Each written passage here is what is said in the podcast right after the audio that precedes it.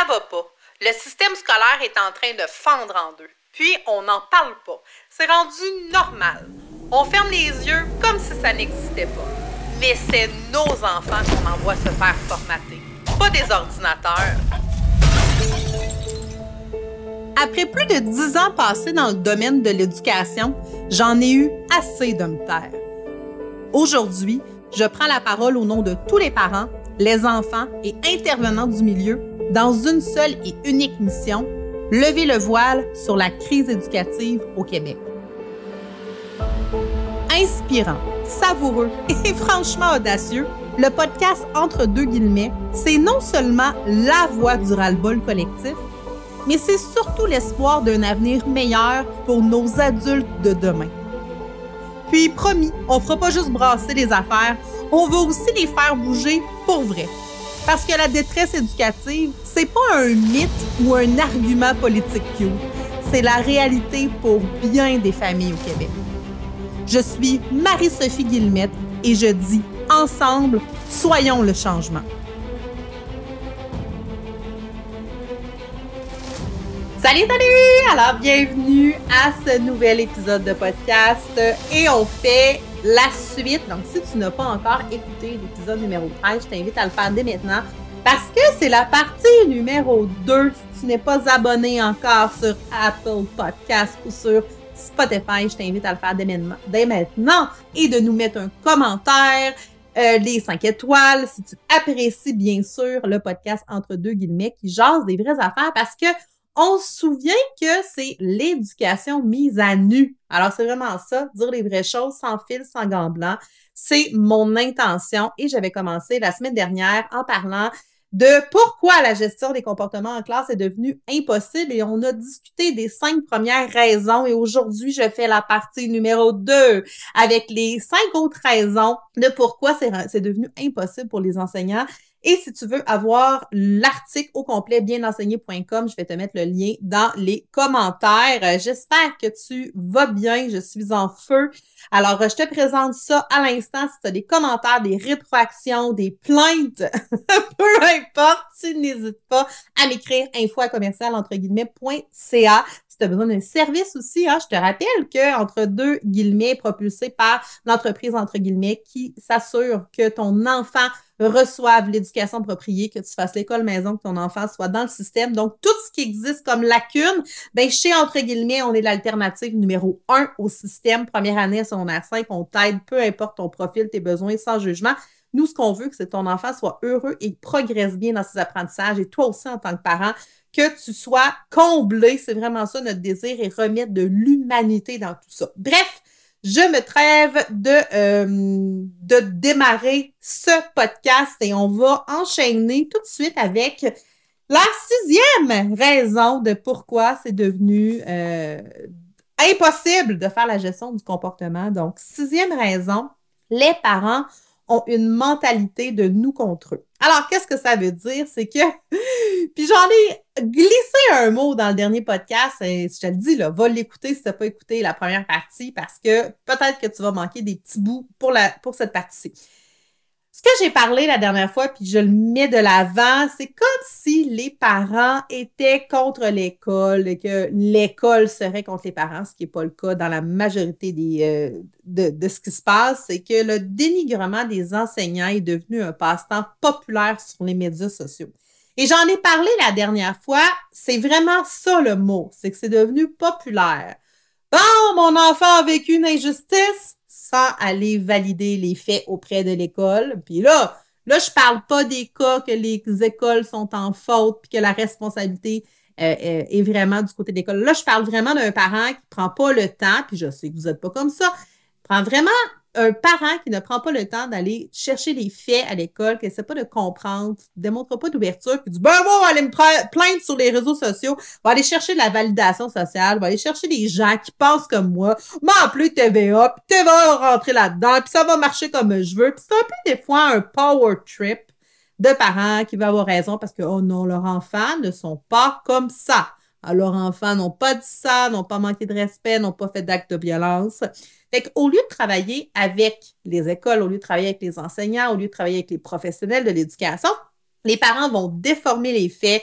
Ils vont aller chercher le soutien de d'autres personnes pour aller se faire valider qu'ils ont donc bien raison de chialer. Ils ont donc bien raison que leurs, leurs enfants ou leurs enfants ont été victimes d'une injustice incroyable.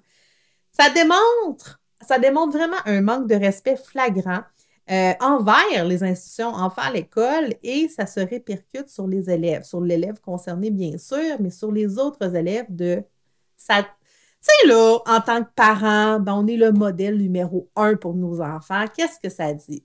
Quand tu vis une problématique, au lieu d'aller à la source pour comprendre le point de vue de l'autre, de voir les faits d'essayer de trouver une entente avec de l'ouverture, ben non, on va aller se plaindre sur les réseaux sociaux. Ben non, on n'ira pas chercher les faits, on va les déformer, puis on va aller crier à l'injustice pour dire à quel point que notre point de vue, c'est le seul notre point de vue, c'est le bon.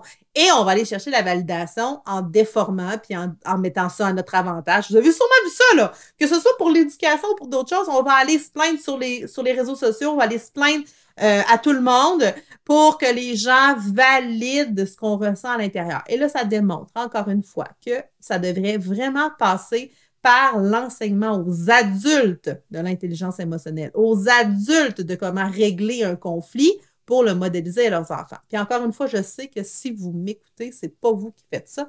Et ça existe beaucoup plus que vous pensez. Beaucoup plus que vous pensez. Numéro 7.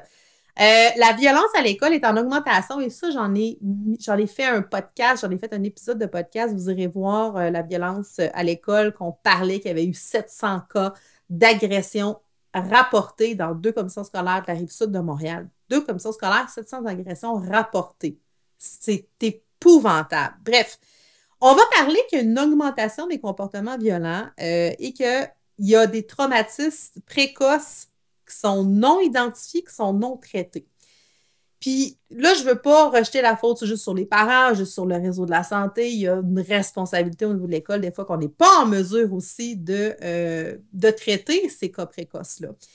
Mais on se rend compte que les enseignants sont confrontés quotidiennement à la violence des élèves et là, je le dis et je le redis, les enseignants souvent vont accepter l'inacceptable parce que les autres enseignants vivent la même chose. Oui, mais là, tout le monde le vit, et que là, moi, je dois fermer ma trappe et le vivre aussi. Ce n'est pas normal. Je répète, ce n'est pas normal d'accepter l'inacceptable.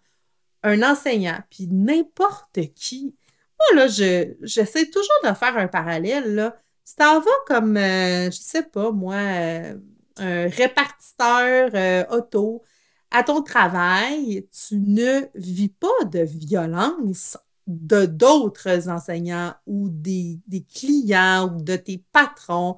Ça n'existe, ça ne devrait pas exister et du moins, il y a des programmes solides pour que si jamais il y a de l'intimidation ou autre, de la violence, ben, vous avez des, il y a des, il y a des façons d'aller chercher de l'aide. Ça ne devrait pas être toléré dans n'importe quelle profession. Ceci étant dit, c'est comme si, puis moi je vais parler pour moi, on rentre dans un univers, l'identité d'enseignant, elle est ultra puissante. L'identité d'enseignant, ça fait partie de notre ADN.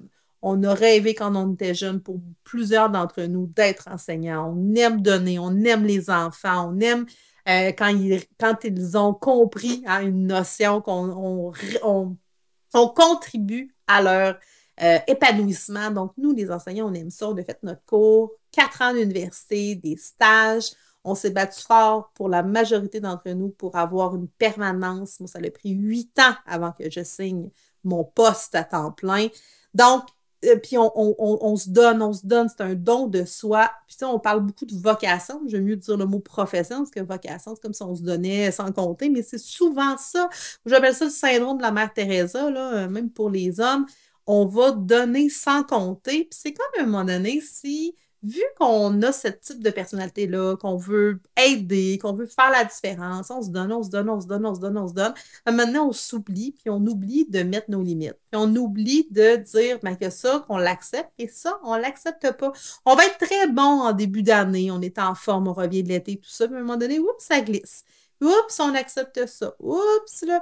fait que des fois, c'est insinueux, puis autour de nous, il y a des enseignants, des fois, qui acceptent ça, puis on se dit, ben là, lui, il l'a accepté, ben ça doit être comme ça. Puis là, ben moi aussi, je devrais l'accepter. Puis c'est particulier, l'univers de l'éducation. C'est très particulier. C'est une façon euh, en elle-même de fonctionner, de voir les choses. Puis là, écoutez-moi bien, là, je me plains. C'est pas dans, dans l'optique de me plaindre, c'est dans l'optique de témoigner de ce qui se passe pour vrai dans la réalité. Parce qu'on se rappelle que moi, je suis sortie du système en, 2000, euh, en 2020, 2021. J'ai donné ma démission, je suis partie. J'ai décidé de quitter et c'est avec du recul que je me rends compte que c'est comme un endoctrinement, puis tu sais, pas dans, le genre d'une secte, c'est pas là que je vois pas tout, mais il y a une espèce de, de, de particularité, c'est pas toujours des milieux sains, et, souvent on accepte ce qu'on ne devrait pas accepter. Donc, la violence à l'école est en augmentation.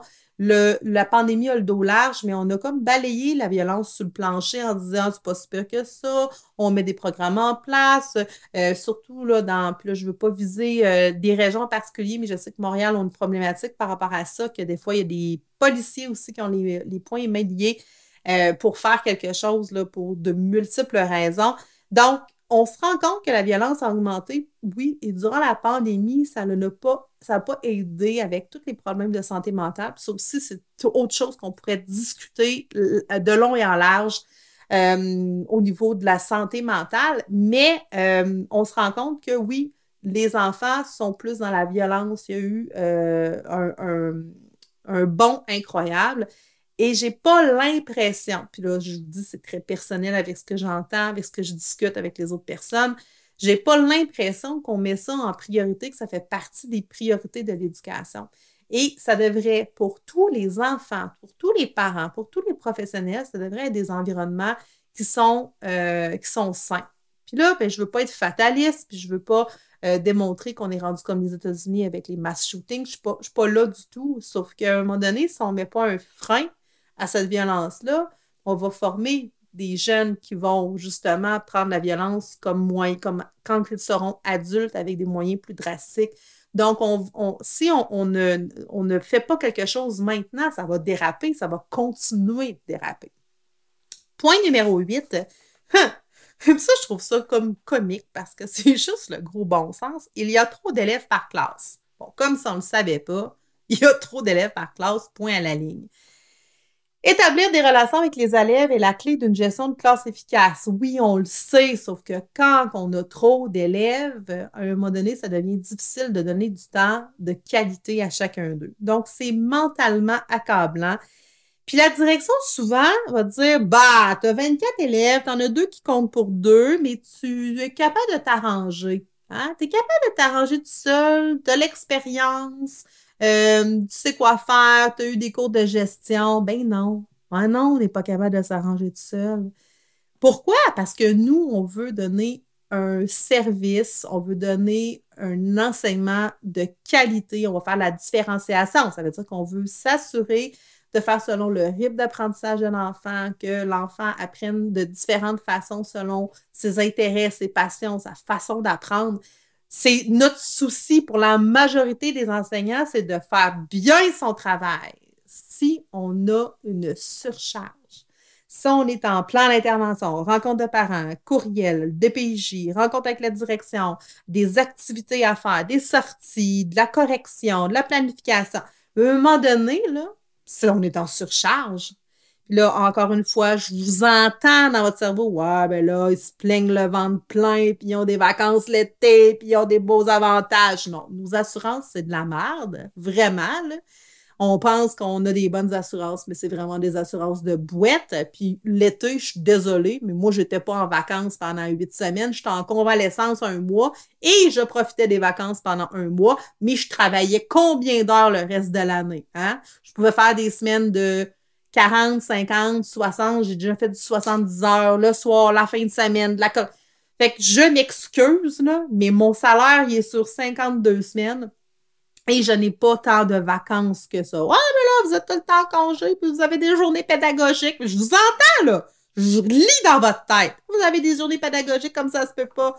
C'est tout ce qu'on fait dans une journée pédagogique. Un, ils nous foutent des formations qu'on n'a pas besoin d'avoir, qui sont inintéressantes ou qu'on ne pourra pas utiliser dans nos classes, qu'on ne pourra pas appliquer. Fait que ce qui vient nous scraper une partie de notre journée. Parce que ce qu'on veut dans nos journées pédagogiques, c'est avancer notre correction, faire de la planification pour donner un excellent service à nos élèves. C'est ça qu'on veut faire.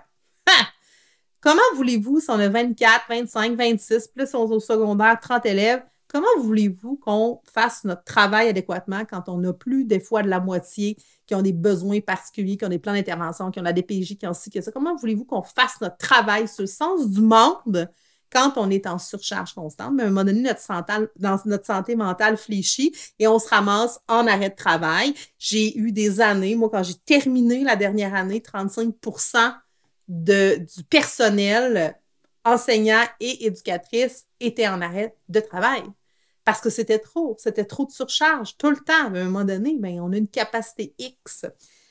Là, je le sais, là, vous allez dire, ben là, elle se plaint. Oui, je me plains parce que ça n'a pas de sens. Parce que dans d'autres professions, on n'accepterait pas ça. C'est ça que je me rends compte. Numéro 9. Les établissements ne préparent pas bien les enseignants. Eh, Seigneur. Ça, là, c'est quelque chose qu'on ne parle pas parce que, ben, un, c'est confrontant. Puis là, j'ai l'impression que je parle de des affaires, puis souvent, quand je vais annoncer, dire quelque chose, c'est confrontant.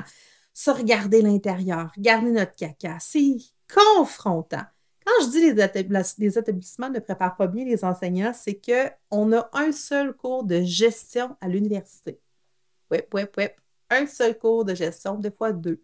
De faire la gestion de classe, quand tu commences en enseignement, c'est 80-90% de ton temps, tu fais de la gestion de classe. My God. Souvent, on va se rendre compte à notre, quatrième stage, on a quatre stages quand on fait notre, euh, nos quatre ans d'université en, enseignement, on va se rendre compte, quatrième stage, la lourdeur et l'ampleur du travail qu'on a à faire comme enseignant et que la gestion, c'est un des... Selon moi, c'est ce qui est le plus important à maîtriser. il faudrait être des, euh, des masters, vraiment là, des ninjas, des, des, ceintures noires de la gestion quand on débute dans le domaine de l'éducation. Et que la formation, là, ça ne correspond pas au monde réel. Ce qu'on a comme formation à l'université, nos quatre ans avec beaucoup de pelletage de nuages, c'est sur les, dans les stages qu'on se rend compte exactement à quoi ça ressemble, pourquoi que beaucoup quittent aussi en cours de route, et qu'on devrait absolument fournir plus de cours en gestion, gestion de crise, violence, DPJ, euh, nos élèves HDA, troubles de comportement, troubles graves d'apprentissage, la francisation, ben, je pourrais nommer ça à l'infini. Mais toutes les problématiques qu'on est confrontés, ben, on ne voit pas ça dans notre formation. comment voulez-vous que nos jeunes enseignants, à qui on donne nos classes impossibles en passant, parce que c'est comme une loi non écrite que quand tu vieillis, que ça fait longtemps que tu es à l'école, faut que toi, il faut que tu aies des classes qui sont sur le sens du monde. Hein. faut des classes qui soient calmes parce que, mon Dieu, tu es vieux et fatigué. Mais bref, on donne nos classes impossibles à nos jeunes enseignants. Puis après, on se demande pourquoi ils ne veulent pas rester, puis qu'au bout de cinq ans, plus de 40% quittent quoique ça peut peut-être avoir augmenté depuis le temps le pourcentage. Dans les cinq premières années, 40% de nos enseignants quittent. Combien quittent quand ça fait 10, 15, 20 ans qu'ils sont là? Bref, il faudrait ajuster la formation, encore une fois, qui, a, qui a peut-être été ajustée un petit peu en cours de route, prendre ce qui se passe sur le terrain, puis à partir de la réalité, faire une formation pour nous préparer ce a sur le terrain. Il me semble que c'est la base. C'est la base. Et Numéro 10, la pandémie, on va mettre ça encore sur le dos de la pandémie, a encore exacerbé les insuffisances sociales, puis je dirais qu'il a exacerbé les problèmes de santé mentale, puis qu'il a exacerbé la violence dans les écoles, puis qu'il a exacerbé un enfant qui avait déjà des difficultés en encore plus. Donc, euh, la pandémie a, causé un manque d'interaction sociale. Ça a été vraiment causé par la pandémie. Euh, ça, vous le savez, si vous avez eu des ados à la maison, ça a été, même des enfants, ça a été difficile de ne pas être en interaction euh, face à face avec d'autres êtres humains. Et il y en a là-dedans qui n'ont pas appris les normes sociales des relations. Les, les, fameuses habiletés sociales, mais il y en a qui ont skippé pendant plus de deux ans ces habiletés sociales-là et surtout comment se comporter en classe. Je vous fais une autre parenthèse, puis ça, c'est avant la pandémie. Quand moi, j'ai repris une classe en début de carrière, puis qu'il y avait des casiers en plein milieu de la classe pour pas que des élèves se voient et qu'ils se pitchent des affaires, ça, ça a été pour moi vraiment le, un, baptême assez, euh, assez intense dans le domaine de l'éducation. Mais j'ai compris à ce moment-là à quel point que les normes sociales, que comment rentrer en relation entre eux, ben c'est vital. J'ai passé, je ne sais pas comment, une semaine à leur, euh, à leur montrer, à modéliser, à leur apprendre comment rentrer dans une classe, comment s'asseoir, comment lever la main, comment se parler entre eux. Pas drôle. Et ça, c'était bien, bien avant la pandémie. Ben là, pendant la pandémie, mais ça a accéléré les choses. On, s'est rendu compte que, ben, si on ne sait plus, les enfants, ils ne savaient plus comment se comporter dans une classe, ça n'a pas été appris. Il y a eu une crise de comportement, beaucoup d'appels à l'aide au niveau de la violence intérieure-extérieure, des brimades, manque de respect extrême, manque de compétences sociales, idées suicidaires on pense que c'est pas si pire. Les médias euh, traditionnels nous démontrent que on a la situation en main, c'est pas si pire que ça. Moi, je tire sa sonnette d'alarme. Euh, je sors le drapeau de toutes les couleurs, puis je dis que ça n'a aucun sens et qu'il faut prendre ça en urgence parce que la détresse éducative existe pour vrai. Vous êtes des dizaines à m'écrire pour me dire votre situation, votre enfant, qu'est-ce qu'il a vécu, de l'intimidation, euh, une agression, des difficultés scolaires, du stress, de l'anxiété, de la santé mentale. Vous vivez plein de choses. Vos enfants vivent des choses, vous, comme parents, vous vivez des choses. La majorité des cas, mais vous prenez la décision de retirer votre enfant pour un moment ou pour longtemps en faisant l'école maison pour donner un foutu break à votre enfant parce qu'il vit de la détresse éducative et ça se répercute dans toutes les sphères de sa vie. C'est pas drôle ce qui se passe. J'ai l'impression qu'on le sait depuis longtemps, depuis 10, 15, 20, 30 ans. Puis on nous dit des belles promesses. Le ministère nous dit on va faire ça, on va mettre ça en place. Puis qu'est-ce qu'on a en, bas de tout ça? C'est des miettes de pain. À un moment donné, je vous le dis, ça va ça se prépare, là, c'est en train d'imploser l'intérieur. Les profs ne peuvent pas en parler, on essaie de camoufler ça, mais c'est comme mettre des plasters sur un pare-brise fendu.